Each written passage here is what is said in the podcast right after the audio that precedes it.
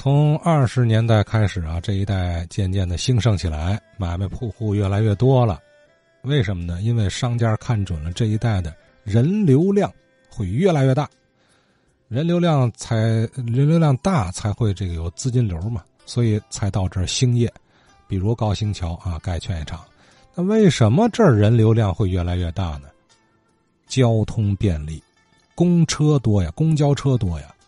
哎，作为公交迷，翟营翟先生也给大伙凑个趣儿，说说滨江道历史上的公交车。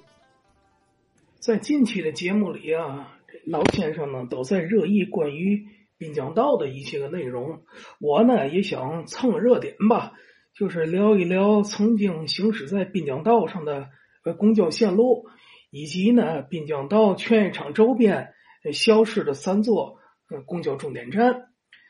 嗯，首先呢，咱先说说途经滨江道的有轨电车线路。一九零八年呢。电车公司开通了从北大关经现在的东马路、和平路、滨江道，然后到东站的蓝牌有轨电车。一九一二年呢，又开通了从这个老西开教堂到现在劝业场的这个绿牌有轨电车。再加上走和平路的黄牌、花牌以及后来的紫牌电车呢，劝业场滨江道一带呢就成为天津公共交通最发达的一个地区。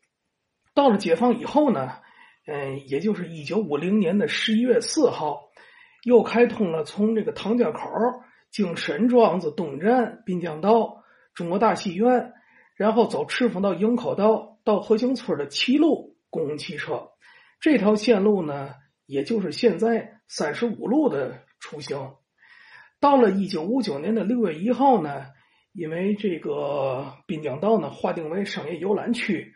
绿牌有轨电车呢，也就停运了。到了转年的二月十二号呢，电车的轨道呢也就全部的拆除了。嗯，一九六五年呢，和平路呢也拆除了有轨电车。四月十号呢，就开通了从东站，然后经滨江道、和平路到西站的二十四路，取代了原来的蓝牌有轨电车。